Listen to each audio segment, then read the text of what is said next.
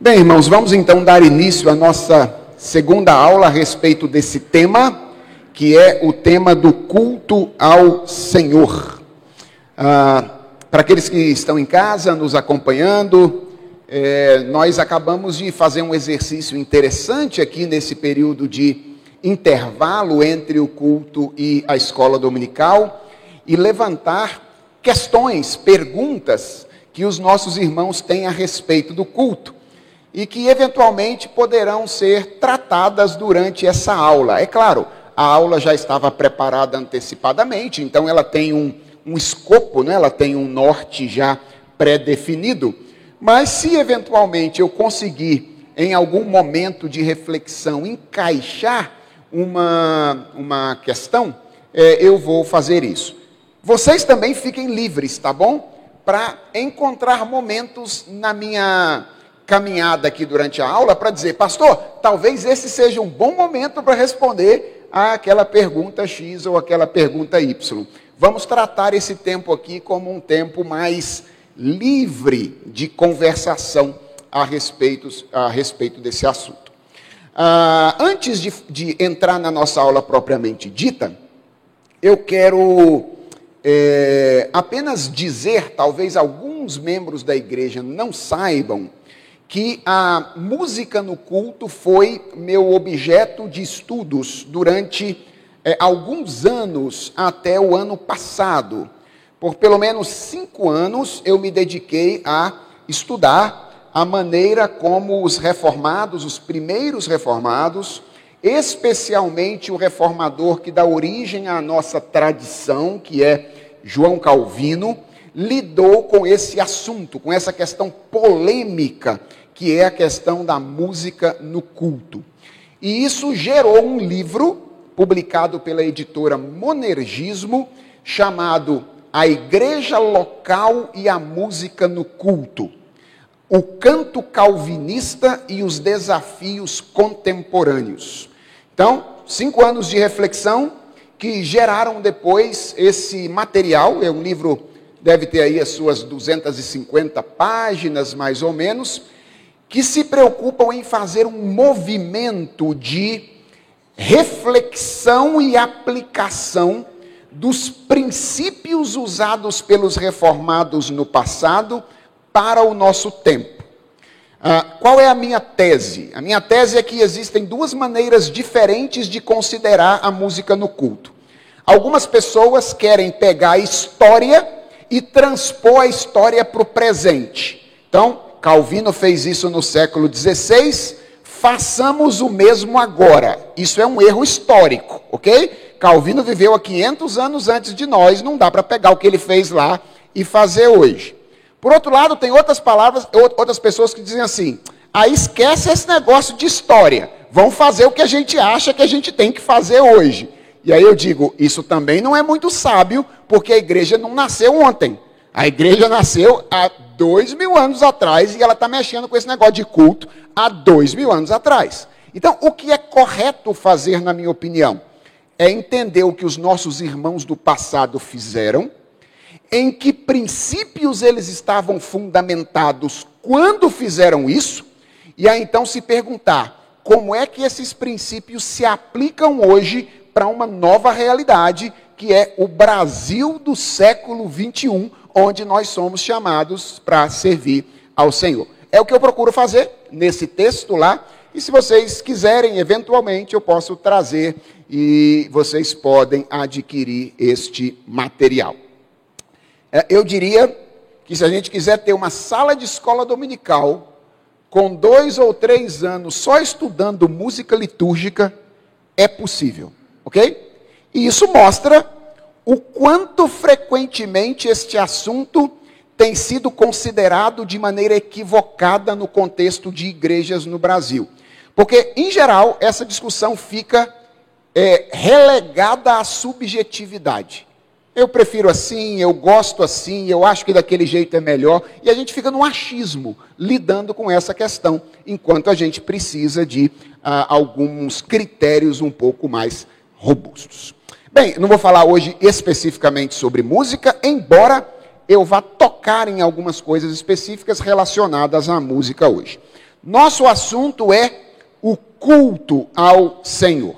Na semana passada, eu trabalhei com vocês um pouco algumas questões introdutórias, por exemplo, trabalhando sentidos diferentes do termo culto na Escritura, trabalhando com vocês os diferentes tipos de culto reunião que a gente tem, é, ou pelo menos culto restrito que a gente tem na nossa tradição, o culto individual, o culto familiar ou doméstico e depois o culto público. E eu trabalhei com vocês a necessidade de uma mudança radical de paradigma para a gente entender é, o que é o culto público.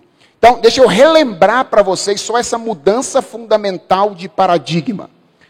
Em geral, eu disse, nós vemos o culto como um movimento de baixo para cima. Ou seja, nós interpretamos o culto como se ele fosse uma apresentação para uma plateia de uma pessoa só. Quem é a plateia? Deus. E quem são os atores do culto? Nós. Então, a gente lê o culto como alguma coisa que nós oferecemos a Deus. Então, nós somos os atores do culto, Deus é o receptor do culto. E eu disse a vocês que isso não combina muito com aquilo que a Bíblia diz a respeito do culto. Porque a Bíblia diz que Deus é quem busca os seus adoradores, o culto é uma iniciativa de Deus que ele é quem media a relação possível, torna possível essa relação, quando ele adentra na história e assume a forma humana, não é a nossa humanidade, mediando essa relação com ele. Por que, que o culto é possível? Porque existe alguém que é ao mesmo tempo Deus, ao mesmo tempo homem, que faz essa mediação entre nós e ele. E eu mostrei que a Bíblia diz algo surpreendente. Ela diz que Deus cultua conosco, na nossa companhia.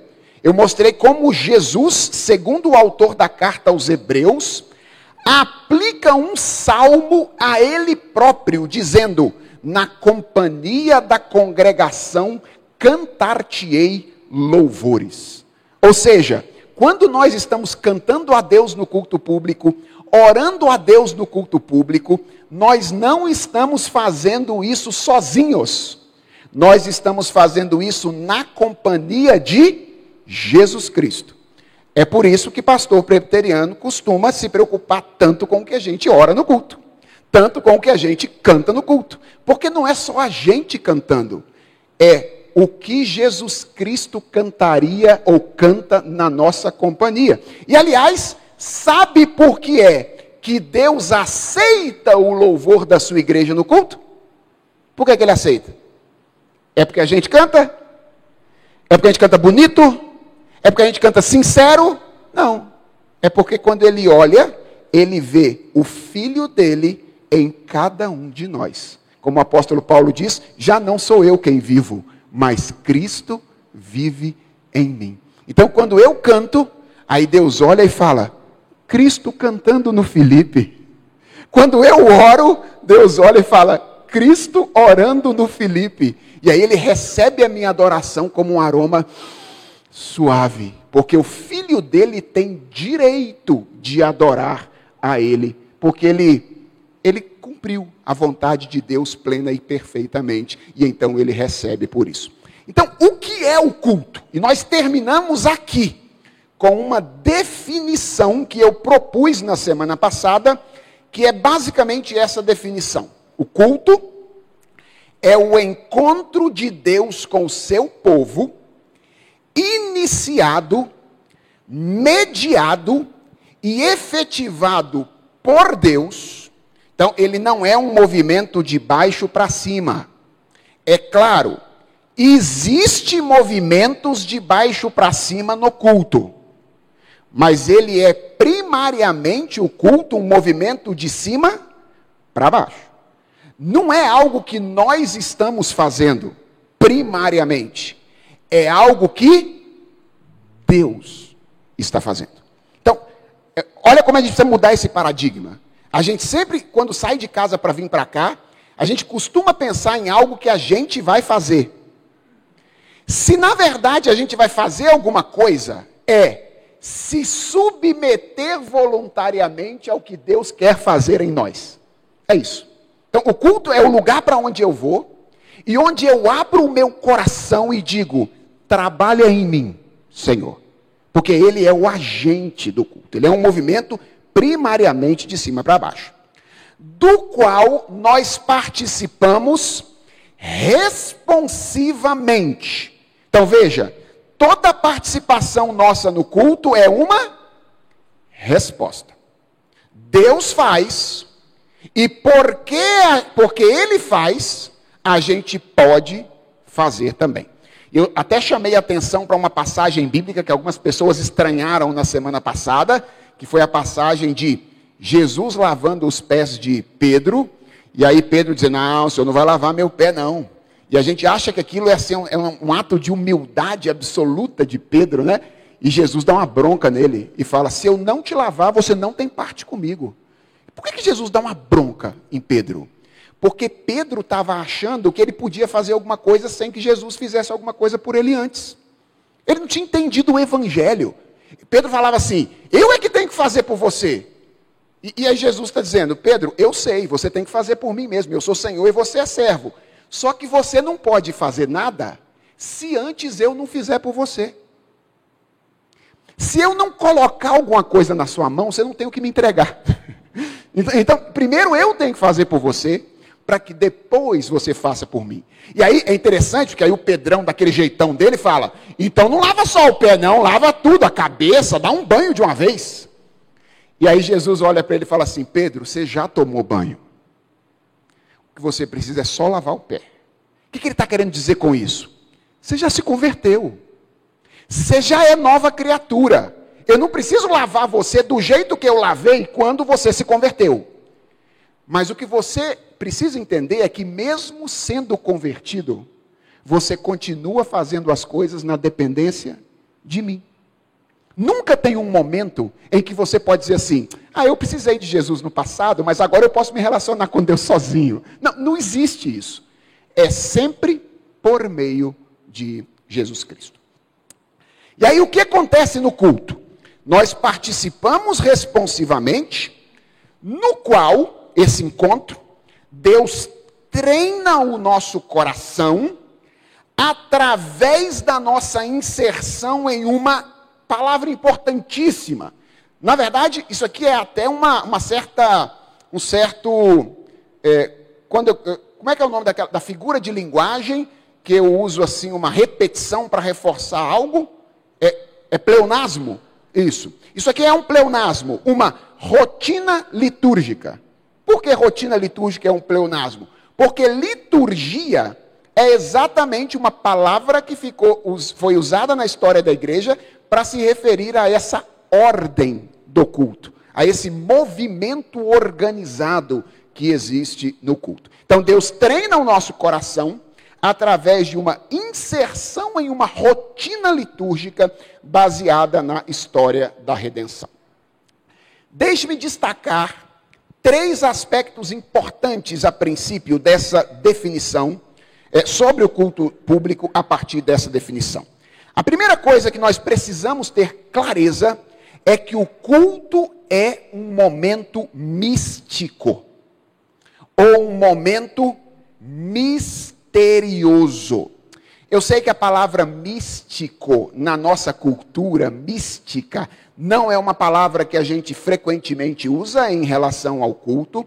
Aliás, místico na nossa cultura está muito relacionada a religiões de matriz panteísta, religiões de matriz monista, né? aquelas religiões mais orientais, ao apego que as pessoas têm a certos elementos da natureza, pessoal do Capitão Planeta, lembra? Terra, ar, água, fogo, então, isso, é, isso é, é, é cristais. A gente vê muito, é, é, é, relaciona muito a palavra místico com o apego a essas coisas.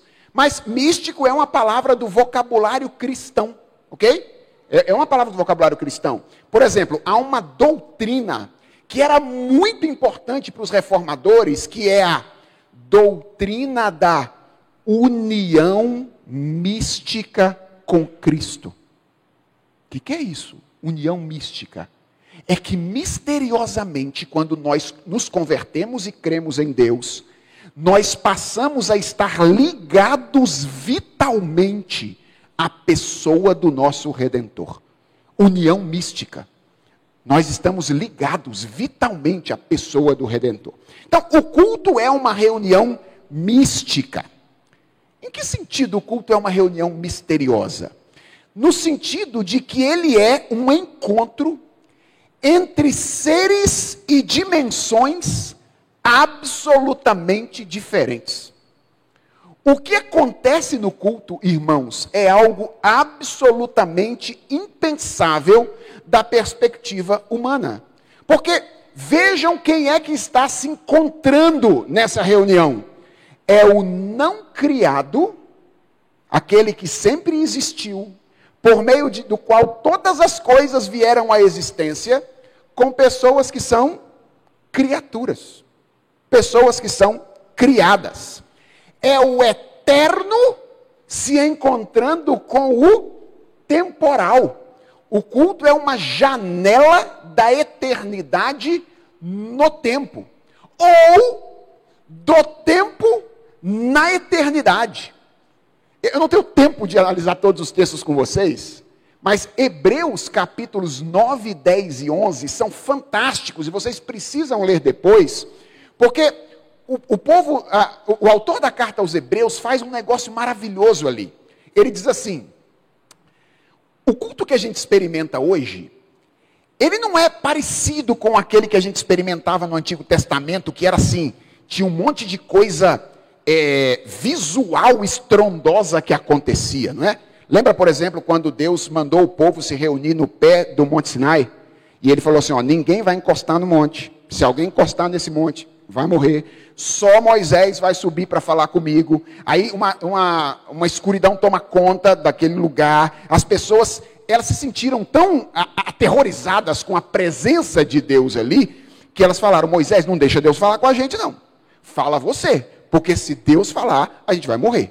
Ou seja, essa é a grandiosidade do encontro entre o divino e o humano. Na dispensação da graça de Deus, depois da vinda de Cristo, caminho está aberto.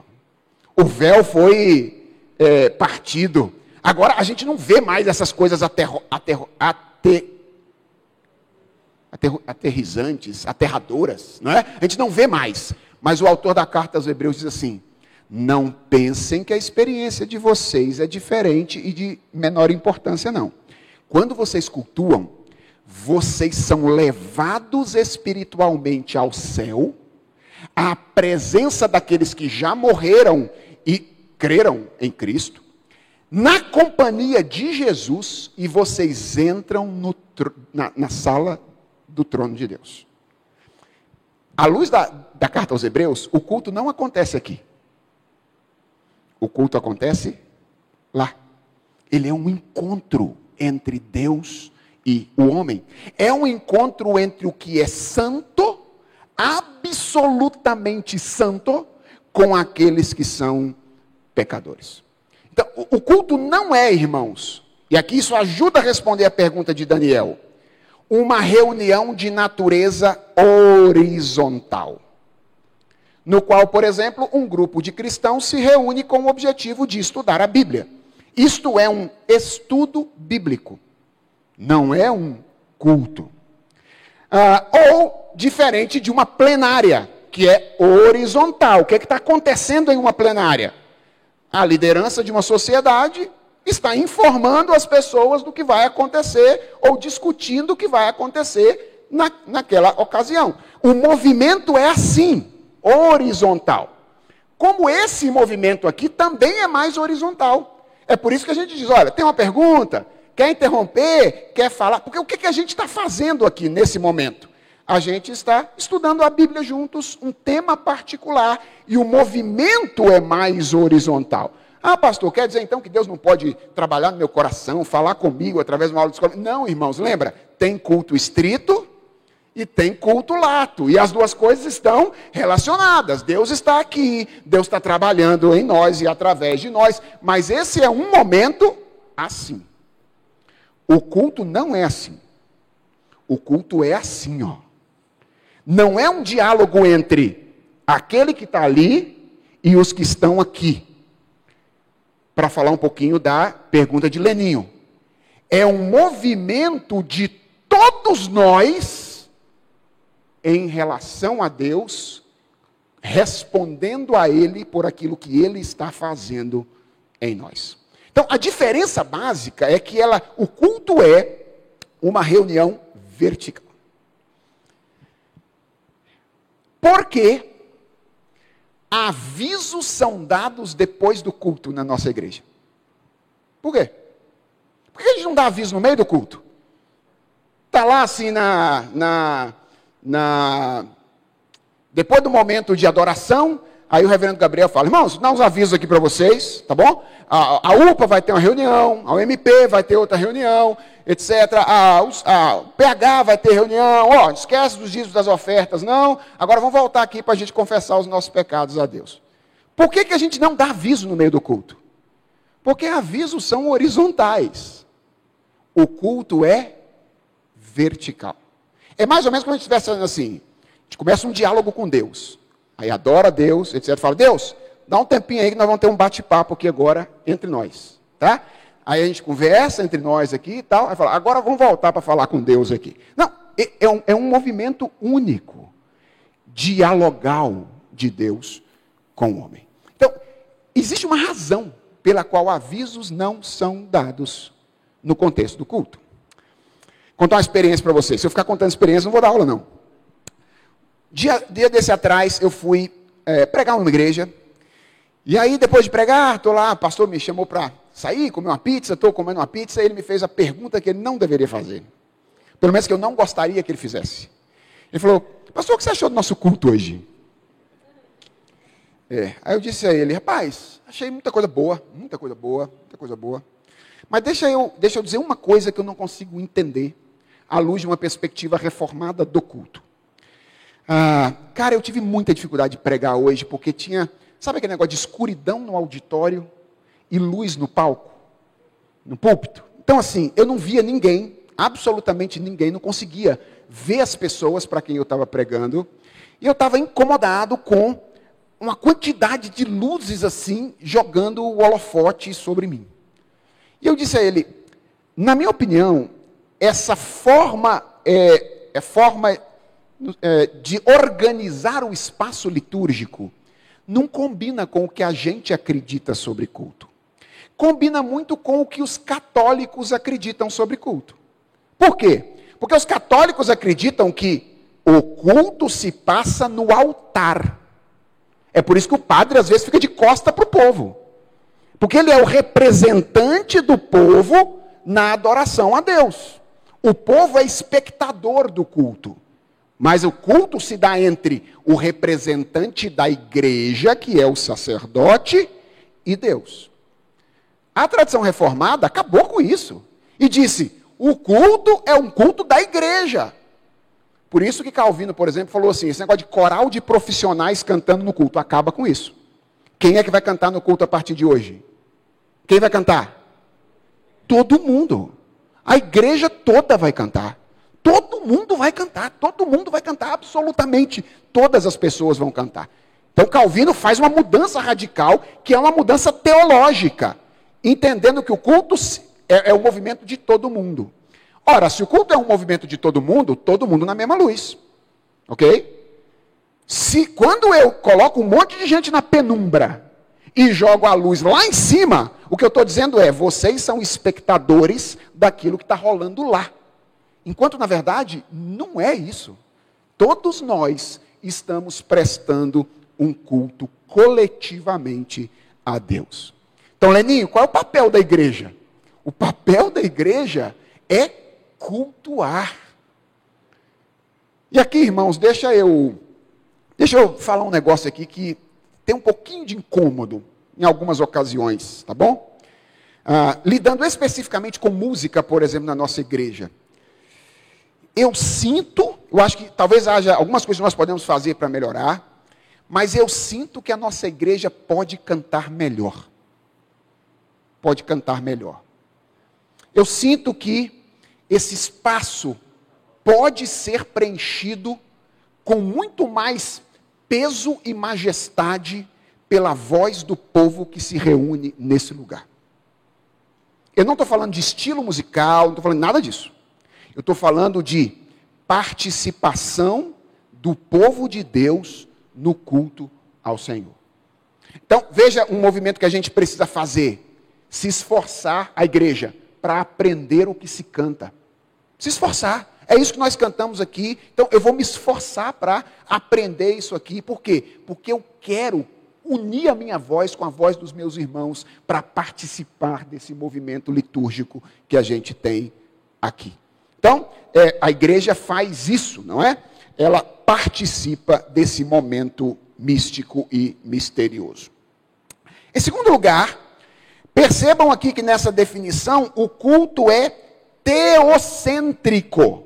Deus é o agente principal do culto, não somos nós. É Deus o agente principal. Qual é a implicação disso? Uma das implicações é que o culto precisa ser bíblico.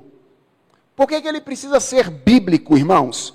Porque a Bíblia é o meio através do qual Deus fala conosco hoje. Ora, se o culto é alguma coisa que Deus está fazendo, e se a Bíblia é a revelação proposicional de Deus a nós, qual é o lugar que a Bíblia deve ter no culto público? Um lugar de centralidade. Porque afinal de contas, é por meio da Bíblia que nós ouvimos Deus falar. Como é que ele faz coisas em nós? Por meio da sua palavra. Então, um culto cristão é um culto no qual a Bíblia é cantada, a Bíblia é lida, a Bíblia é orada, a Bíblia é exposta e todas as coisas que se fazem ou são feitas no culto são dirigidas pela Escritura Sagrada. Eu não sei se você já percebeu isso, é, talvez tenha percebido, talvez não, mas no projeto musical litúrgico da nossa igreja, nós temos trabalhado há algum tempo para inserir dois tipos de cântico aqui na nossa igreja. Dois tipos de cântico. Um primeiro é cânticos cujo texto saia literalmente da Escritura Sagrada. Não sei se já percebeu isso, mas de um tempo para cá nós estamos fazendo isso. Eu vou dar um exemplo. Abra sua Bíblia no Salmo de número 63. Abra aí a sua Bíblia no Salmo de número 63.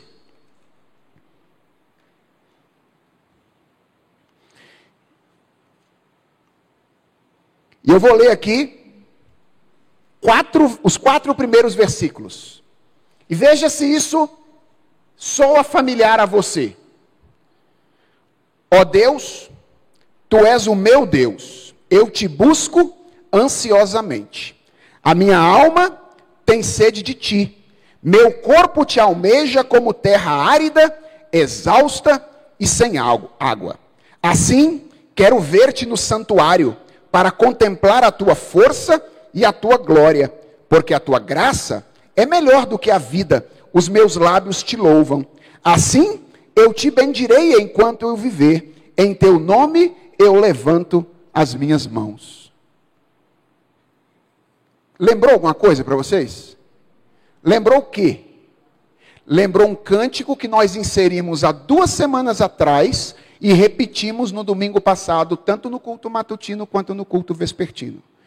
Qual é o princípio que está regendo a inserção de cânticos novos na nossa igreja? Um deles é a Igreja Presbiteriana de Santo Amaro quer cantar a Bíblia. E o mais literalmente possível. Ah, pastor, isso significa então que não existe mais espaço para nenhum tipo de cântico autoral? Não, não é isso. Mas nós queremos ampliar o repertório de cânticos literais da Escritura que a nossa igreja canta, especialmente os salmos da palavra de Deus. Queremos cantar o maior número de salmos possível. Um outro tipo de cântico que nós temos inserido é um tipo de cântico que eu chamo de cântico de estrutura hímnica. Por que, que eu chamo de cântico de estrutura hímnica? Porque ele geralmente é um cântico que tem estrofes e refrões como hinos. E a pergunta é: por que, pastor, privilegiar os cânticos de estrutura hímnica? Ora, porque eles são mais robustos em termos de mensagem, se for, obviamente, composto por alguém que conhece a Escritura, porque ele tem espaço para mais coisa, mais texto. Ele expressa mais verdades bíblicas do que outros cânticos. Veja, irmãos, às vezes tem alguns cânticos que eles não estão errados, mas eles são pobres. Eles são pobres. E nós não queremos que a nossa igreja cante cânticos que sejam empobrecidos. Então, deixa eu dar um exemplo. E esse aqui não é problema do cântico em si. O problema foi do que fizeram, tá bom? Eu me lembro, por exemplo, de um cântico que foi muito comum, assim, em várias igrejas no Brasil. E ele foi comum porque ele é legalzinho, assim. É legal, legal cantar, assim, deixa a galera alegre e tal. Foi aquele celebrai a Cristo, celebrai. Lembra do celebrai que celebrai? Gente, ele tem três palavras. Celebrai a Cristo, celebrai, celebrai a Cristo, celebrai, celebrai a Cristo, celebrai, celebrai, ressuscitou, ressuscitou, ressuscitou, ressuscitou o Senhor. E a gente cantava isso às vezes assim, três minutos, o tempo inteiro, repetindo esse negócio. Veja, ele está errado? Claro que não. Mas vejam, ele era parte de uma cantata. E ele vinha como um ápice de toda uma mensagem que estava sendo trazida antes dela. E aí o que, que fizeram no Brasil? Pegaram esse pedacinho, tiraram ele de lá e a gente inseriu no culto. É, e a gente ficou cantando isso assim repetidamente. Celebrar Cristo, celebrar, celebrar, celebrar. Ok, está errado? Não, está certo. Não tem nenhum problema com isso. Mas minha pergunta é: são essas, só essas três palavras sobre a ressurreição e a obra de Cristo que nós queremos cantar em um, em um cântico? Não há, não, há, não há algo mais robusto que nós podemos e devemos cantar? Então, nós temos inserido cânticos assim. Vários, vários. Por exemplo, semana passada nós cantamos um. Cordeiro de Deus. Cantamos um cântico assim. É um cântico de estrutura hímnica, porque a gente quer essa robustez bíblica sendo cantada pela nossa igreja. Ah, então, o culto é místico, ele é misterioso. Tem um mistério acontecendo quando o povo de Deus se reúne para adorar o Senhor. Em segundo lugar, o culto precisa ser teocêntrico, ele precisa estar centrado em Deus e isso significa estar centrado na palavra que ele revelou. Tem que orar a Bíblia, cantar a Bíblia, pregar a Bíblia, expor a Bíblia e etc. E em terceiro lugar, o culto é ordenado ou ordeiro. Ah, embora o culto seja misterioso, o culto está longe, irmãos, de ser um movimento desordenado. E por que, é importante dizer isso? Porque na nossa cabeça, e isso tem a ver com a nossa cultura, é importante a gente rastrear isso, nós relacionamos muito facilmente a espiritualidade com improviso. Na nossa cultura, a gente relaciona muito espiritualidade com improviso. Você quer ver um pregador parecer espiritual? É só ele chegar aqui e falar assim: Irmãos, hoje eu estudei para pregar no Salmo 23. Mas eu estava vindo para cá. E aí eu comecei a pensar. E aí eu liguei uma rádio que estava no meu carro lá. E na hora que a rádio, eu comecei a, a ouvir. Eu ouvi 1 aos Coríntios capítulo 13. E eu senti no meu coração que Deus estava mandando eu pregar em 1 Coríntios 13. Então, ao invés de pregar no Salmo 23, eu vou pregar hoje 1 Coríntios 13. A igreja olha assim e fala: Nossa, que irmão espiritual! O irmão que trabalhou semana inteira, se dedicou sei quantas horas para pregar o Salmo 23 e pregou o Salmo 23, a gente olha e diz: Ah, já falou que estava escrito lá a gente tem esse costume, que eu acho que ele tem a ver com a nossa tradição cultural, de relacionar espiritualidade com improviso. Agora, lembra, veja, eu não estou dizendo que Deus não possa mudar o sermão de um pastor de última hora, ok? Ele pode fazer isso, ele tem poder para isso. Agora, quando isso vira costume e rotina na vida de um pastor, é, tem alguma coisa errada, né? Se toda vez ele estuda uma coisa e muda, Deus podia, ele podia combinar com Deus para falar com ele antes, né? Falar com ele antes. É, Senhor, eu, eu quero me preparar para pregar melhor. Fala comigo antes. E aí eu me preparo para pregar naquela ocasião. Ah, mas mas lembrem-se de que é no contexto de orientações a respeito de culto, 1 Coríntios capítulo 14, que Paulo diz que Deus é um Deus de. Vocês lembram? Deus é um Deus de ordem e não de confusão. Não é no contexto de outras discussões que Paulo diz isso. É no contexto da discussão da liturgia que estava acontecendo lá em Corinto. O que estava rolando lá? Ah, o povo começava a falar em línguas lá e ninguém interpretava. Três, quatro pessoas levantavam para profetizar e aí ninguém entendia o que estava rolando. E aí Paulo disse: gente, gente, o culto de vocês está bagunçado. Deus é um Deus de ordem.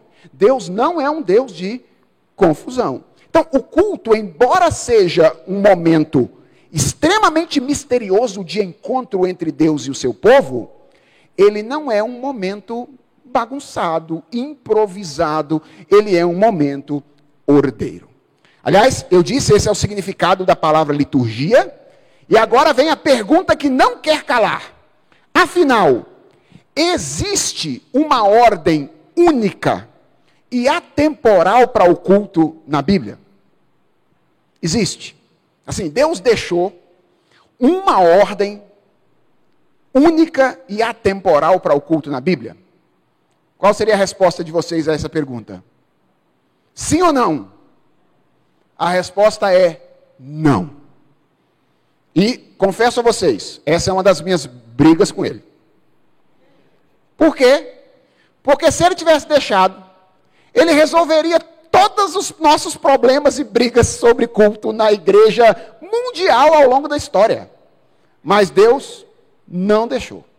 Deus não deixou uma ordem única, uma ordem atemporal para o culto na Escritura Sagrada.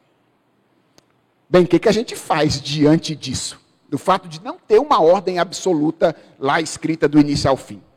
Algumas pessoas aproveitam isso para enxergar o culto como um espaço de liberdade absoluta. Então, algumas pessoas dizem assim: ó, ora, como a gente não tem absolutamente nenhuma ordem é, completa, é, exaustiva de Deus para reger o culto, então a gente cultua do jeito que a gente quer. E isso, gente, fez as pessoas inserirem as coisas mais esdrúxulas no culto a Deus ao longo da história.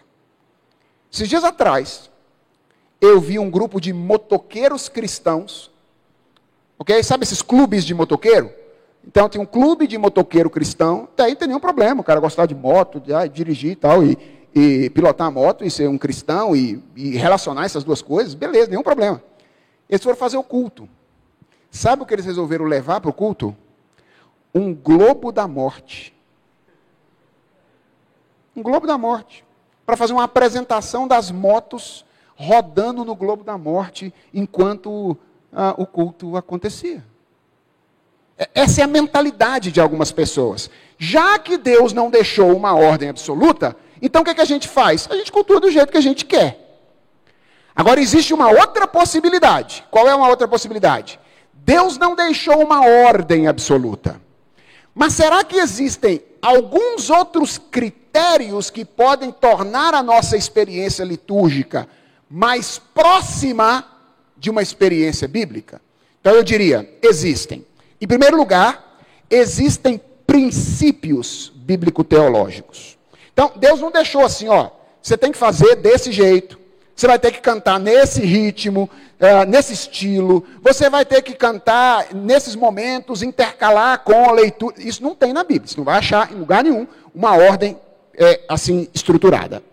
Mas isso não significa que não esteja cheio na Bíblia de princípios litúrgicos. Então, por exemplo, alguns princípios que tem regido a nossa maneira de cultuar aqui, ou pelo menos a nossa tentativa como equipe pastoral. Um princípio é a santidade de Deus. Esse é um princípio. A Bíblia diz que o Deus a quem nós adoramos é um Deus santo. Isso tem que estar na nossa cabeça. Quando a gente vem para o culto, nós vamos nos encontrar com alguém que é santo. Então a gente não pode agir de qualquer jeito no culto. Nós vamos lidar com alguém que é absolutamente perfeito. Não é de qualquer jeito. Por outro lado, esse alguém que é santo, ele nos recebe amorosamente por meio do seu filho. O que, que isso significa? Que o culto é uma festa. Ele não pode ser um, um, um velório, ok?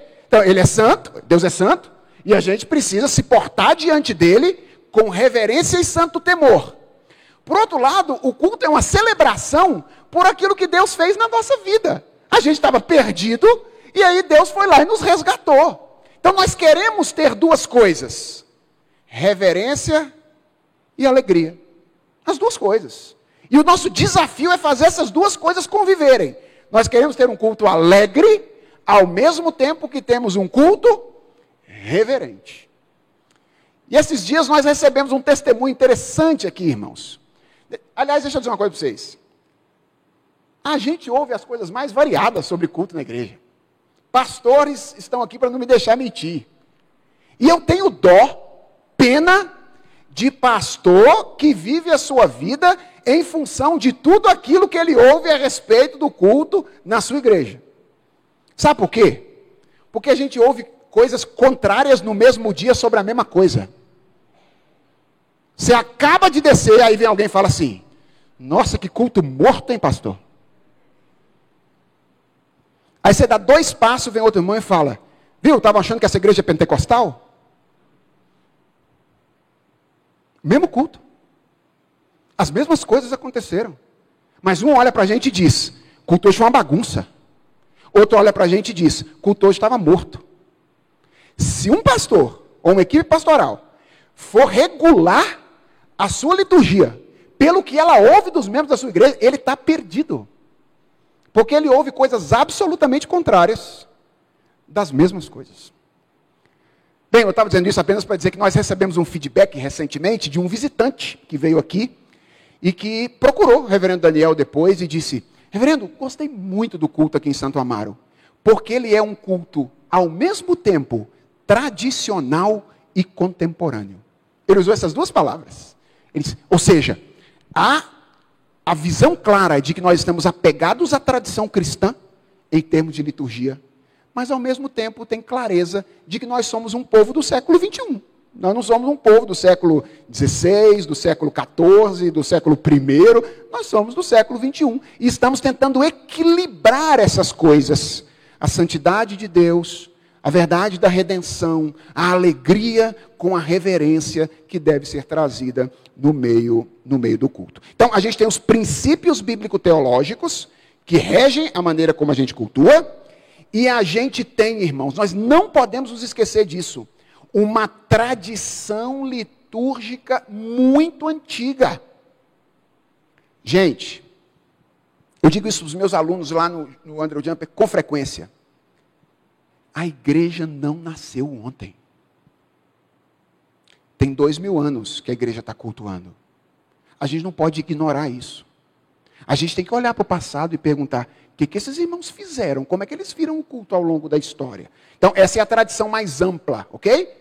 Lá nos primeiros séculos da vida da igreja, século I, século II, século III, século, IV, se eu quero estudar seriamente, o que, que eu tenho que cantar no culto hoje? Eu tenho que perguntar: o que, que os meus irmãos cantaram no passado? Até porque, lembra de um detalhe: aqueles caras lá eram assim com os apóstolos, hein? Eles estavam do ladinho, eles foram educados, pastoreados pelos homens que escreveram a Bíblia.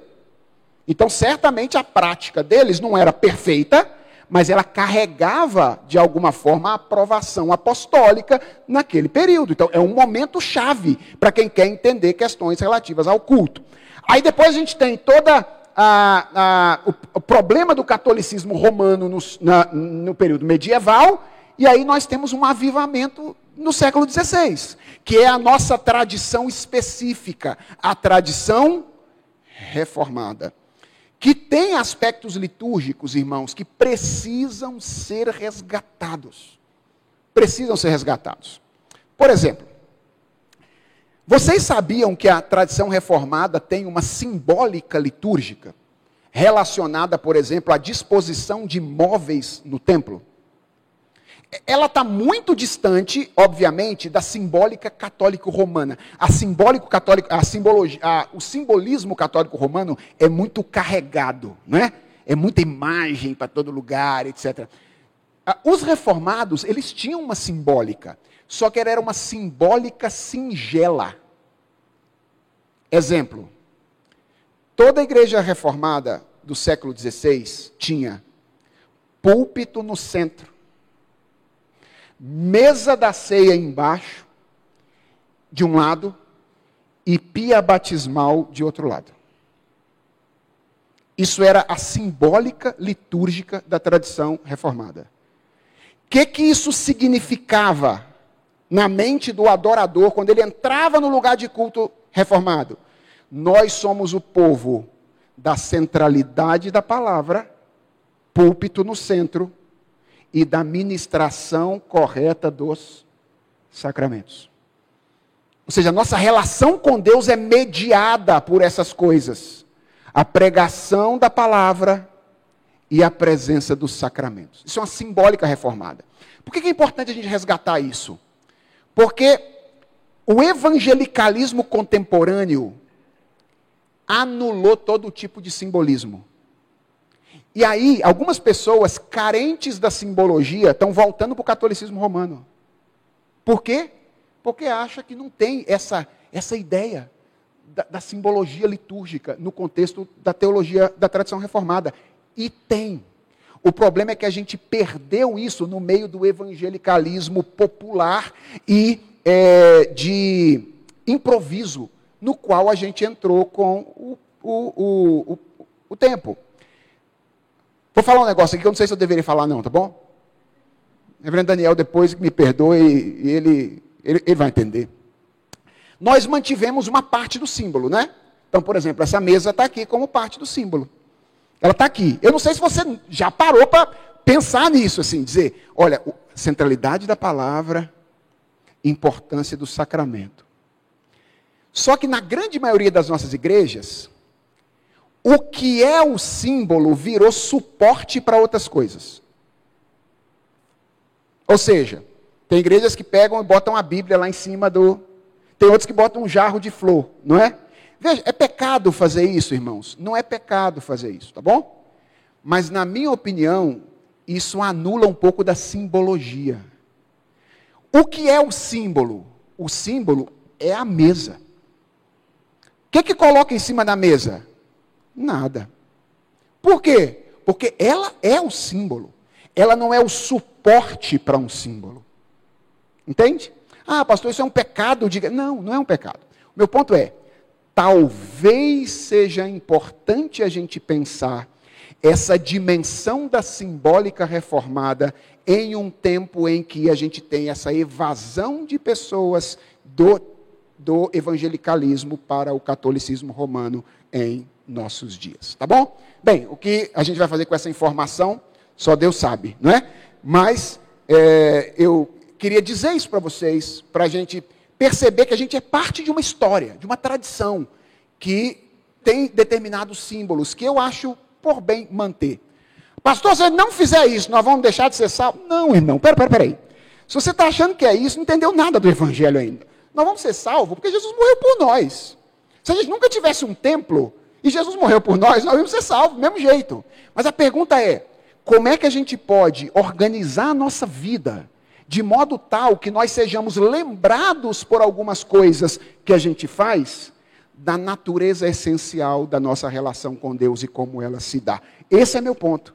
Meu ponto não é que isso é essencial para a salvação, etc. Meu ponto é que essas coisas podem contribuir para que a nossa vida espiritual seja mais robusta, para que as coisas tenham o seu lugar na nossa vida espiritual. Então, baseados nessas coisas, nós chegamos a uma ordem. Não sei se você já percebeu isso, mas o nosso culto tem uma ordem. Então, geralmente a ordem é a seguinte: ele começa com um momento de adoração. Não é isso? E esse momento de adoração é, em geral, encabeçado por um texto bíblico, que fala a respeito do que em geral? De Deus. Ou seja, nós estamos nos aproximando de Deus. Então, qual é a primeira coisa que a gente faz no culto? A gente aprende quem é esse Deus de quem nós estamos aproximando. Então, em geral, é um texto que fala da grandeza de Deus, do poder de Deus, da soberania de Deus, do governo de Deus sobre a história, da redenção que Deus realizou. Então, é um texto que chama a nossa atenção para quem Deus é. E aí, qual é a nossa resposta? A gente adora. Ora, se Deus é esse que ele acabou de dizer, a gente se rende a ele em adoração. O que acontece de duas formas em geral na nossa liturgia? A gente canta adorando a Deus e a gente ora adorando a Deus. É a nossa resposta de adoração àquilo que Deus é. Aí, no segundo momento, a gente toma consciência de quem nós somos, porque é isso que acontece. Quando você chega cheio de pecado perto de um Deus que é santo e contempla a luz dele, o que, que a luz dele faz com você? Ilumina quem você é. E aí você olha para suas imperfeições e diz: Senhor, se tu és esse a quem eu acabei de adorar, eu não sei se eu deveria fazer isso aqui, não, viu? Porque eu não tenho condição de adorar, não. E aí a gente então confessa os nossos pecados a Deus, o que geralmente aqui acontece por meio de uma oração. Hoje, reverendo Gabriel usou oração silenciosa, dando a nós a oportunidade de fazer isso individualmente, e depois quebrou o silêncio posteriormente. Tendo confessado os pecados, nós temos um terceiro momento que eu chamo aqui de declaração de perdão e louvor. Então, agora que a gente sabe que, pela graça de Deus, nós somos recebidos e perdoados, o que, que a gente faz? A gente se rende em adoração, em louvor a Deus de novo e diz: Senhor, muito obrigado porque o Senhor me perdoa, muito obrigado porque o Senhor me trata desse jeito, muito obrigado porque, apesar do que eu sou, o Senhor me recebe na tua presença. Feito isso, nós então ouvimos a voz de Deus. Aí nos assentamos para sermos instruídos pela palavra do Senhor e ouvir o que Deus tem a nos dizer. O recado de Deus, povo alistado no exército, ouvindo o general. O general está falando e a gente presta atenção no que o general tem a dizer. E em geral, nós terminamos o culto com mais um cântico depois do sermão. Qual é o papel desse cântico ali? Ele é a nossa resposta ao que Deus acabou de nos dizer. Então, Deus disse, e aí como é que a gente agora vai agir em relação àquilo que Deus disse? Então, pode ser que seja um outro cântico de adoração. Deus falou sobre quem Ele é de novo, a gente adora. Ah, Deus falou que a gente tem que servir a Ele com mais fidelidade. O que, que a gente canta? A nossa disposição de servir a Deus com maior fidelidade. Deus falou que a gente tem que aprender a perdoar uns aos outros. O que, que a gente canta? a necessidade de, da nossa unidade e de perdoar uns aos outros. É a nossa resposta a Deus nesse momento de, é, de culto. Bem, essa é a estrutura geral, ok? Pergunta é: de onde vem isso, pastor? Bem, isso é clássico, ou seja, a, tradi a tradição, de certa forma, tem feito isso há muitos anos, usado esse caminho, e ela não faz por acaso. Segundo os estudiosos, pode haver duas fontes aqui, basicamente, para essa prática dessa ordem litúrgica, tá bom? Uma delas é a história da redenção. Criação, queda e redenção. Essa ideia da Bíblia de criação, queda e redenção. Veja como é que antes do sermão são esses três momentos que estão lá. Quem é que a gente vê antes de tudo? No princípio, Deus. Ele está lá. Então ele é apresentado no começo. Ele, aquele primeiro movimento é equivalente à criação, aquilo que Deus é antes de todas as coisas. O segundo movimento é equivalente à queda. Nós reconhecemos a queda humana, ok? Decaímos. O terceiro movimento, declaração de perdão e louvor, é equivalente à redenção. Deus nos redime. Então, é possível que essa seja uma fonte. Agora, tem uma outra que me parece ainda mais apropriada que são as teofanias do Antigo Testamento. O que é isso, pastor? Teofania. Teofania significa uma aparição de Deus através de uma forma, um encontro de Deus com um ser humano. Então, pode ser que isso venha dos encontros que Deus teve com algumas pessoas no Antigo Testamento. E existe um que é isso aqui escrito. Vocês se lembram qual é? Isaías capítulo 6. O encontro de Deus com Isaías. Abra lá sua Bíblia. Você vai ver como é que essa é a estrutura do encontro de Deus com Isaías. Veja, no ano da morte do rei Uzias, eu vi o Senhor assentado sobre um alto e sublime trono, e as abas das suas vestes enchiam o templo. Serafins estavam por cima dele, cada um tinha seis asas, com duas cobria o rosto, com duas cobria os pés, e com duas voava. E clamavam uns para os outros, dizendo: Santo, Santo, Santo é o Senhor dos exércitos, toda a terra está cheia da sua glória. O que, que, é isso, gente? O que, que é isso? A adoração. Isaías vê Deus assentado no trono, vê os anjos rodeando o Senhor, e o que, que os anjos fazem? Adoram. Eles cantam: Santo, Santo, Santo é o Senhor dos exércitos, toda a terra está cheia da sua glória. Verso 4. Os umbrais das portas se moveram com a voz do, do que clamava, e o templo se encheu de fumaça. E eu disse: Ai de mim, estou perdido, porque sou homem de lábios impuros e habito no meio de um povo de lábios impuros, e os meus olhos viram o Rei, o Senhor dos Exércitos. E aí, depois que ele vê Deus sendo adorado, o que, que acontece com Isaías? ele toma conhecimento do seu pecado. Ele fala: como é que eu vou ficar vivo aqui nesse lugar? Deus está aí e eu, tô, eu, sou pecador. As pessoas no meio de quem eu vivo sou pecador, eu não posso viver aqui. E aí, verso de número 6. Então, um dos serafins voou para mim, trazendo na mão uma brasa viva, que havia tirado do altar com uma pinça. Com a brasa, tocou a minha boca e disse: Eis que esta brasa tocou seus lábios, a sua iniquidade foi tirada e o seu pecado foi perdoado. O que, que é isso? Declaração de perdão. Isaías, fique tranquilo, Deus perdoou o seu pecado. Aí, verso de número 7, verso de número 8. Depois ouvi a voz do Senhor que dizia. Agora é a hora de fazer o quê? ouvir a voz do Senhor. O que, que Deus dizia? Ah, verso 8, né? A quem enviarei e quem há de ir por nós? Pregação. E aí, como é que o texto continua? Eu respondi: Eis-me aqui, envia-me a mim. Percebe como é que a estrutura é idêntica?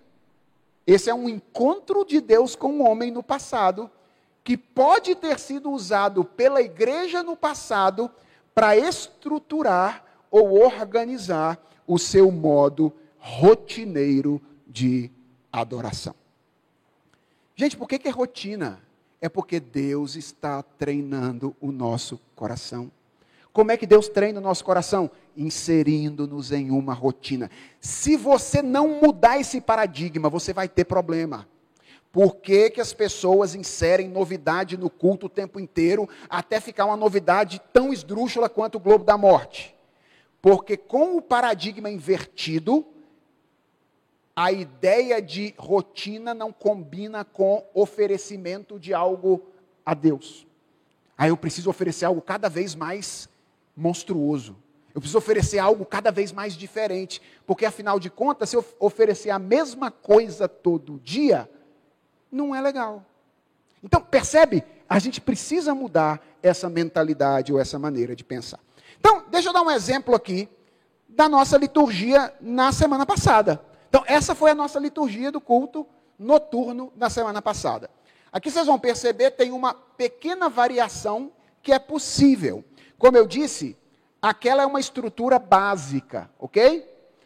Mas os preparadores de liturgia podem brincar com essa estrutura de maneira. Aí você fala, pastor, brincar? Como assim? Gente, é, é, entendam, brincar é coisa séria, tá bom?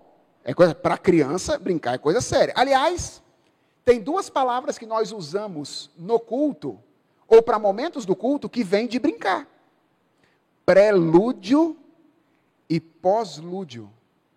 De onde vem lúdio? É de lúdico. É o prelúdico. Olha que interessante. Agora vai começar alguma coisa. Prelúdico. Ah, entenda o que eu vou dizer. Vai começar a brincadeira. Né? Claro, é, é uma brincadeira de homens pecadores se encontrando com Deus Santo. Todas as coisas precisam ficar claras, mas é prelúdio.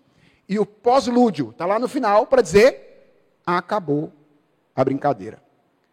Falando nisso, deixa eu tocar numa outra questão importante.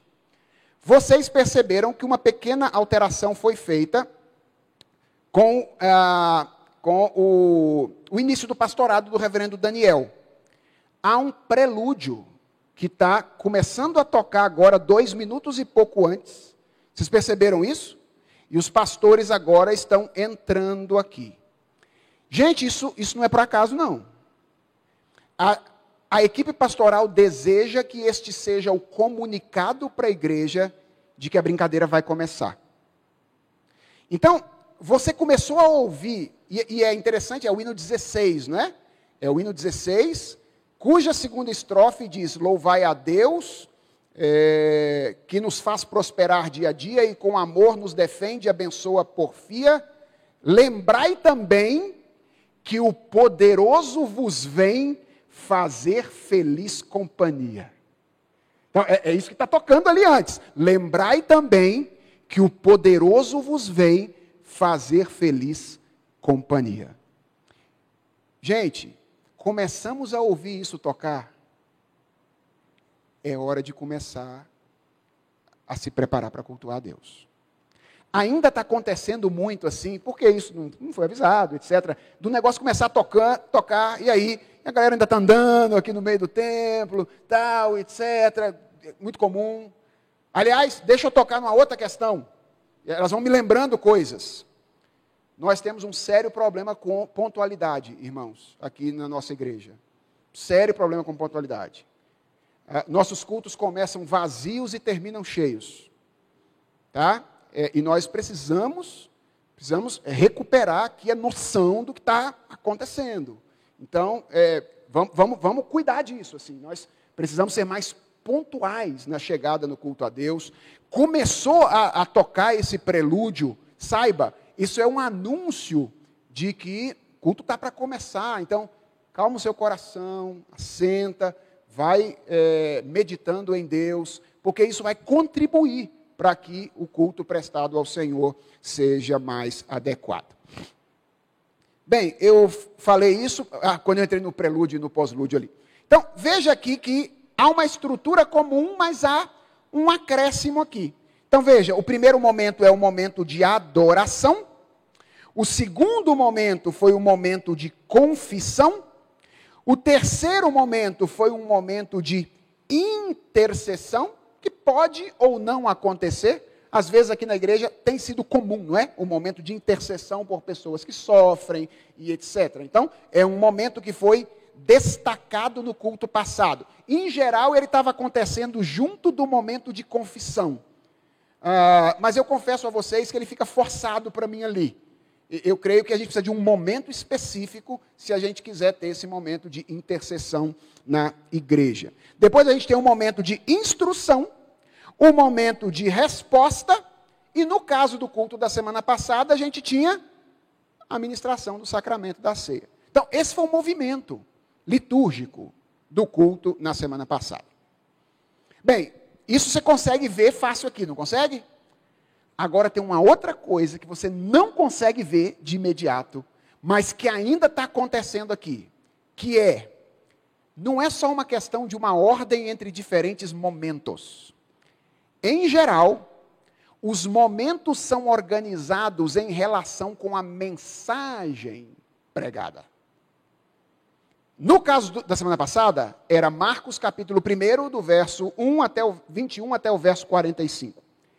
E a ênfase estava na relação entre o senhorio absoluto de Jesus e a ternura e a compaixão de Jesus, que nos incentivam a, a servi-lo, mas nos dão um alerta. Qual é o alerta? Não venha servir querendo servir a você mesmo. Venha servir servindo de fato de coração a Jesus. Isso era a mensagem da semana passada. Os momentos do culto, eles são organizados no sentido de fortalecer aspectos dessa mensagem. Veja, o Salmo 97 não está aí por acaso. Esse salmo é um salmo que fala do governo de Deus. Vai ser enfatizado lá, a autoridade de Jesus. Então a gente começa com o governo de Deus. O reino soberano não entrou aqui por acaso. Não é porque o grupo de cântico falou assim: nossa, tem muito tempo que a gente não, cante, não canta Reina Soberano. Essa música é tão legal, vamos cantar essa música. Gente, esses são os piores critérios para escolher uma música para o culto. Aí eu gosto dessa, eu acho a levada dela legal. Eu acho. Não, não é assim que a gente escolhe música para o culto. É. O que, que cabe nesse momento que vai ajudar a igreja a fortalecer o que ela vai aprender por ocasião do sermão e da pregação naquela ocasião. Então, reina soberano entrou aqui porque o governo de Jesus Cristo vai ser objeto de reflexão nesse culto. E aí a gente ora. E em geral, se você é convidado para orar, e se você estiver atento ao que está rolando, o que, que você vai fazer nesse momento? Você vai adorar a Deus pelo seu governo soberano. Se você estiver ligado do que está rolando na liturgia, lê o Salmo 97. Cantou Reina Soberano. O pastor pediu para eu orar. Se você estiver ligado, você vai dizer, Senhor, louvado sejas pelo teu governo, pelo teu controle sobre todas as coisas. Você vai adorar a Deus por isso. Aí a gente tem depois a ternura de Jesus. Jesus é o rei soberano. Mas João disse que ele também é o quê? O Cordeiro de Deus, que tira o pecado do mundo. Reina e se submete ao sofrimento. Aí a gente reconhece que ele é o Cordeiro, confessa os nossos pecados e a gente canta o quê? Cordeiro de Deus. Senhor, tu és o Cordeiro de Deus. E a gente louva a Jesus Cristo porque ele é o Cordeiro. Aí a gente tem um momento de intercessão, fala lá dos que sofrem, os presbíteros orarem por eles. Tem o, momento da oração de intercessão. E o que, que a gente canta depois, preparando para o culto? Para a mensagem? Que a graça de Deus é melhor do que a vida. Nós queremos que esses irmãos sejam curados, mas ainda que eles não sejam curados, se eles tiverem a graça de Deus, que é melhor do que a vida, eles têm aquilo que precisam. A gente ouve a, a mensagem de Deus, é convidado a responder com adoração e serviço, e aí a gente canta o hino 315, que é um hino que diz o quê? Vamos nós trabalhar, somos servos de Deus e o Mestre seguir no caminho dos céus, com, é, com labor, sem temor, por Cristo, prontos a sofrer, bem alto erguendo o seu pendão, firmes sempre até morrer. É a nossa resposta. O Senhor quer que a gente vá atrás você, do Senhor? Quer que a gente vá, independente do que vai acontecer conosco? A gente está disposto. A gente vai. Isso foi o culto do domingo passado. O culto do domingo passado. Ah, e ainda tem uma outra coisa acontecendo aqui, mas essa eu não vou contar para vocês ainda, tá bom? Porque vai ser informação demais. Mas os cânticos inseridos aqui eles são de tipos diferentes em virtude de um projeto musical que a gente está colocando em prática. Se você olhar para os cânticos aqui, você tem um hino da nossa tradição, é, da nossa inódia, nosso inário. Você tem um cântico bíblico literal. Você tem um cântico de estrutura hímnica. E você tem um cântico contemporâneo. Essa estrutura que geralmente a gente está seguindo no projeto musical da Igreja Presbiteriana de Santo Amaro. Ou seja, quando a gente escolhe os cânticos, aliás, novidade para vocês. Os nossos irmãos que nos ajudam com a música, há muito, há séculos, não é isso, Zé, Igor, reclamavam do tempo com que os cânticos chegavam. Às vezes a gente, os pastores, a gente, né, pastores, entregava para eles os cânticos assim na quinta-feira. E eles tinham que se virar para tocar aqueles cânticos. Nós pro promovemos uma mudança. Os cânticos até final de junho estão escolhidos desde dezembro do ano passado. Ou seja, os nossos irmãos da música, eles têm, com seis meses de antecedência, todos os cânticos que serão tocados nos cultos da Igreja Presbiteriana de Santo Amaro, para se prepararem para ministrarem a igreja naquela ocasião. Nesse projeto já estão inseridos quais cânticos nós vamos ensinar, quais são os critérios que eles obedecem aqui. Tudo isso está sendo pensado para que esse momento importante da vida da igreja, aliás, o momento mais importante da vida da igreja seja vivenciado de maneira, de maneira poderosa é, por nós na companhia do nosso Deus. É isso que, que garante que a nossa vida litúrgica e cultica seja, seja abençoada e abençoadora? Óbvio que não. Esse é o nosso trabalho. Mas depois que a gente trabalha, a gente precisa entregar isso ao Senhor e dizer: Senhor, a gente sabe que se o Senhor não nos acompanhar, o teu espírito não estiver conosco, se o Senhor não agir nesse lugar, todo o nosso trabalho terá sido inútil. Inútil. Se o Senhor não edificar a casa, em vão trabalham os que a edificam. Se o Senhor não guardar a cidade, em vão vigia a sentinela. Mas a nós cabe sermos o quê? Responsáveis na maneira como nós lidamos com esse momento que é o culto ao Senhor. Três rápidas aplicações, irmãos. Em primeiro lugar, valorize o culto. Irmãos, lamentavelmente nós vivemos tempo em que qualquer coisa é motivo para os crentes deixarem de vir ao culto ao Senhor. E eu quero, eu quero dizer uma coisa a você com muita, muita é, com muito amor e carinho pastoral, não permita que qualquer coisa se interponha entre você e a sua participação no culto.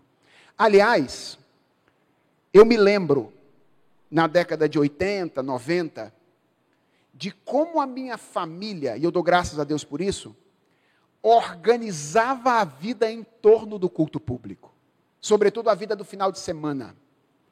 Isso não era só o que acontecia na minha casa. Era algo comum na casa dos crentes. As mulheres faziam comida no sábado à tarde e no sábado à noite. Para quê? Para que elas tivessem tranquilidade para ir ao culto com os seus filhos e à escola dominical no domingo de manhã. E elas apenas precisassem esquentar a comida depois que chegassem em casa. O que, que é isso, irmãos? é reconhecimento da importância do culto. Eu antecipo o que eu tenho que fazer, e aí eu me programo para estar com o coração tranquilo ali. Hoje em dia, vê como é que a gente faz. Tem gente que deixa o frango assando em casa, com o forno ligado, vem para a igreja, e aí tem que sair correndo, porque e o perigo do frango, do, do forno estourar lá e o negócio, né? Ir por, por água abaixo. Né? É, veja, com o coração preocupado assim, é muito difícil a gente conseguir participar desse momento percebendo o que está acontecendo nele. Nosso coração tem que estar tá, tem que estar tá dedicado, dedicado a isso. Segundo lugar, prepare-se para o culto. Saia de casa refletindo sobre a natureza do que você vai fazer. Ah, eu tenho tido um tempo interessante nos últimos anos, porque eu venho para cá, é longe, é longe. Saio de casa às 8 horas para chegar aqui 8h40, eu tenho 40 minutos de trânsito. Então, nesse tempo, o que, que a gente tem feito? Nós temos ouvido boa música cristã no trajeto, a gente se prepara para isso. Nós conversamos com as crianças sobre o que nós vamos fazer na igreja. Então, na medida do possível, prepare-se para isso. Prepare-se. Evite conversar sobre os problemas, não é isso? Mulheres, vindo para a igreja antes do culto, não é hora de DR. Ok? Deixa a DR aí para outro momento. Né? Depois do culto é melhor. Talvez o, o marido já está com o coração trabalhado pelo Espírito Santo, não é? Aí deixa a DR para depois, não é? Ah, homens, vamos conversar com. nós temos que resolver um problema. Eh, lá, não, deixa para depois do culto. Foca naquilo que você vai fazer naquela ocasião. E por fim, participe integralmente do culto público. Envolva-se, meu irmão, de corpo e alma com esse, com esse momento. E aqui vai uma dica. Deixa isso de lado. Tenho percebido que isso aqui atrapalha muita gente cultuar, irmãos. Muita gente que não consegue deixar esse negócio lá, tem uma mão nervosa para esse negócio aqui. E aí está aqui, o culto está acontecendo, e o cara está aqui olhando o que está rolando no Instagram dele, o que está rolando no WhatsApp dele. Aí ele tem coragem de sair e falar assim: é, o culto hoje não foi bom, né? Mas não vai ser mesmo, é. Se você não prepara o coração, não se dedica intensamente a ouvir a voz de Deus, não se coloca inteiramente de corpo e alma, fica brincando durante o culto, não tem como o culto ser bom, irmão. Né? Não tem como ele, ele falar com você como ele deveria fazer. Então, desliga esse negócio, irmãos. Desliguem esse negócio. Né? Tentem deixar de utilizar aqui. Uh, eu acho que isso vai fazer muito bem para a sua vida, vai fazer muito bem para a sua família e para a sua vida espiritual de um modo, de um modo geral. Qual é o objetivo maior dessas aulas? É informar vocês de como é que a nossa equipe vê o culto, daquilo que nós estamos fazendo para que o culto possa ser cada vez mais bíblico, mais é, ordeiro, mais, é, mais é, solene, mais alegre aqui na nossa igreja. E ao mesmo tempo convidar vocês, responsabilizar vocês para participarem desse momento misterioso, de modo a desfrutar daquilo que Deus está fazendo em nós. Alguma pergunta, irmãos, ou colocação que vocês queiram é, fazer? Então, tem muitas perguntas aqui, Lucão. Vamos, é, começando aqui pelo meio. Tá, deixa chegar o microfone aí, e aí você levanta a pergunta. Pastor, é, sobre a liturgia, por exemplo, tem uma dúvida, né? Sim. É, no momento de oração, nós sabemos que tem outras comunidades, por exemplo, que a oração ela é realmente um grito, né? É correto, é errado? O que, que tá, qual é o certo? Ótimo. Uh, existem tradições litúrgicas diferentes, não é? A nossa tradição litúrgica, ela trabalha com a ideia de representatividade na oração. Então, a, a ideia é, o culto, ele não é um monte de cultos individuais juntos. O culto individual você faz na sua casa, presta na sua casa. Quando você vem para a igreja, você vai se juntar a uma comunidade, e essa comunidade toda vai, a uma só voz, fazer esse movimento em direção a Deus. Então, quando a gente tem esse movimento, sabe, de todo mundo orando junto, tem alguns, alguns lugares que é assim. Então, todo mundo ora junto, aí tem aquele burburinho generalizado, até que o pastor sênior começa a orar um pouquinho mais alto. Aí todo mundo cala, e aí a, ele faz uma oração sobre todos, todas as pessoas. Veja, nós entendemos que essa não é a melhor maneira de fazer, porque ela combina mais com cultos individuais acontecendo no mesmo espaço. Como é que a gente comunica melhor a ideia de que é um culto prestado por todo mundo? Um ora em nome de todo mundo e todo mundo diz amém. O que, que significa amém? Eu concordo com isso. Assim seja. Talvez o nosso amém deva ser mais forte. Ok? Talvez para mostrar que a gente está engajado, ao invés de dizer amém, a gente deva dizer amém. Essa é minha oração. Eu fiz essa oração juntos. Então a nossa tradição prefere isso. Eu acho que combina mais, minha opinião, parece estar mais correto com a ideia de um culto público. Mas qualquer um que pensar diferente tem todo o direito, porque é apenas a minha opinião e a opinião de uma tradição histórica, tá bom? O mesmo se aplica a algumas coisas que aconteceram no período da reforma são menos comuns hoje. Exemplo, ah, nas igrejas que Calvino pastoreava, eram, duas práticas eram muito comuns.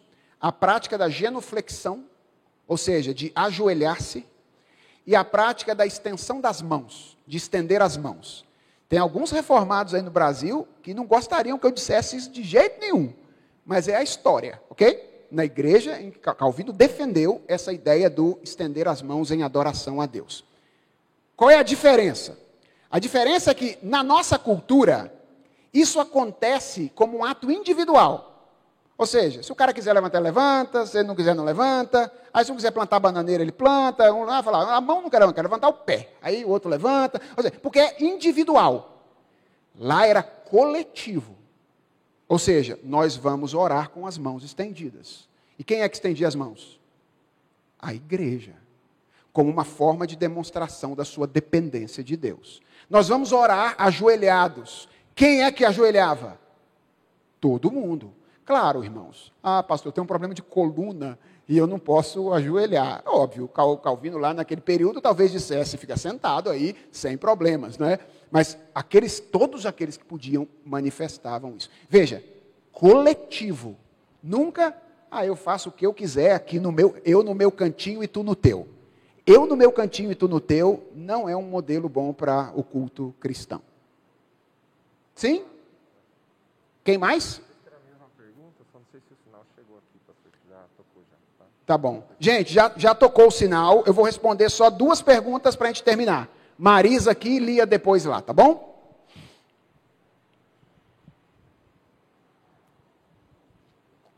Pastor, algumas igrejas reformadas, ela não inclui a oferta no momento do culto. É, eu vi que, que você não falou nada sobre a oferta no momento do culto. Você também não concorda? Não, eu, eu entendo que o ofertório é um ato litúrgico. E eu é, é, eu, eu só não coloquei aqui porque ele não é um momento particular. Eu acho que ele cabe melhor no momento de adoração ou no momento de louvor, porque ele é uma materialização da nossa adoração a Deus. Ou seja, eu estou dizendo não apenas de palavras que o Senhor é o meu Deus e aquele em quem eu confio, mas eu estou materializando isso através do depósito dos dízimos e das ofertas. Então, eu encaro como um ato litúrgico, apropriado para um momento de adoração ou um momento de louvor. A Lia. Pastor, é, me ocorreu aqui até uma dúvida mesmo. Quando é, o senhor falou que a gente faz o culto a Deus e temos que louvar todos juntos, que foi uma das mudanças que aconteceram. Como é que fica quando a gente tem um coral que se apresenta, um grupo de pessoas, uma, um solo, alguma coisa assim, para nós na igreja, uma apresentação? Perfeito. Ah, os, a nossa tradição inicial, ela aboliu qualquer tipo de canto coral nas igrejas, exceto em há dois registros, se não me engano, de um coral de crianças cantando nas igrejas de Genebra e de Estrasburgo, que eu tenho conhecimento. Então, há dois, duas notícias, dois registros apenas. Mas eles tinham um objetivo diferente. Qual era o objetivo? Didático. As crianças, elas estudavam nas escolas que haviam sido criadas pela igreja. Então a ideia era: as crianças aprendem os cânticos na escola. Por que as crianças? Porque se elas conseguirem cantar, todo mundo vai conseguir. Essa era a lógica no período. Elas aprendem e elas ensinam a igreja tendo aprendido. Mas não era, nessas ocasiões, por exemplo, vindo à frente para cantar lá. Era a ideia de sentavam-se no mesmo lugar e ali elas cantavam ensinando a igreja. Veja bem, eu acho que tinha uma razão contextual para essa briga com o coral, tá bom? Tinha uma razão contextual, lembra?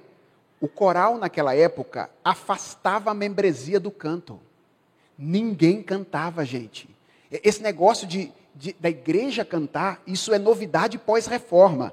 Antes era um coral de especialistas que cantava. E a igreja fazia o quê? Nem entendia, porque cantava em latim. Nem entendia.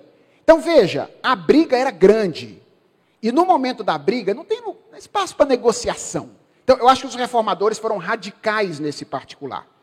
Significa que não existe espaço para o coral no culto hoje? Eu acho que existe. Desde que, primeiro, o princípio da representatividade esteja claro, o coral não se apresenta. Essa palavra está errada. Se essa palavra for usada, aí a gente transformou o templo no teatro. A apresentação não é ruim, gente. Só não é no culto. Ok? Tem nenhum problema apresentar só não é no culto. Então, transformou o templo no teatro. O que acontece quando o coral canta? O mesmo que acontece quando alguém ora. Nós somos representados diante de Deus por meio de um grupo que treinou previamente para fazer aquilo. Então, idealmente, o que a gente deveria fazer depois do canto do coral? Dizer amém. E se existe algum algum tipo de benefício que eu acho que a gente poderia ter hoje como coral. Aliás, fofoca. Falei com Elô sobre isso ontem, quando ela me falou, pastor, será que o coral do Faz não pode assim participar algumas vezes mais do culto? Eu falei, eu tenho uma tarefa para o coral do Faz. Qual é a tarefa? Aprender os cânticos novos que a gente deseja ensinar à igreja e ser o instrumento didático para ensinar a igreja a cantar os cânticos novos. Veja, a gente sofre aqui em Santo Amaro porque a gente não tem oportunidade de ensinar um grupo de pessoas a cantar. Se a gente tiver 50 pessoas de nós aprendendo antecipadamente, a gente pode melhorar em muito o canto e a inclusão de novos hinos aqui. Então, conversei com o Elo ontem, falei, eu tenho uma tarefa para o Coral do Faz. Se você topar essa tarefa, vamos botar o Coral do Faz como sendo o, o grande meio de inclusão de cânticos novos na igreja, treinando essas pessoas. Então, há espaço? Há mas ele precisa ser inclusivo. Não pode ser aquele negócio de coral foi lá, cantou, não entendi nada, né? Porque tal, ali as, as vozes, negócio esquisito, não entendi nada, mas foi bonito, né? Foi bonito. Não, tem que, tem que entender. Tem que, tem que pensar como a gente torna o canto coral algo inclusivo no contexto da igreja. Bem, irmãos, obrigado pela paciência de vocês. Vocês são muito pacientes comigo e Deus seja louvado pela vossa paciência. Vamos orar? Senhor, obrigado pelo tempo juntos, obrigado por essas coisas sobre as quais conversamos, pela instrução que procede do Senhor. Que ela apenas permaneça e que aquilo que provém apenas de nós seja lançado no mar do esquecimento. É a oração que fazemos em nome de Jesus. Amém.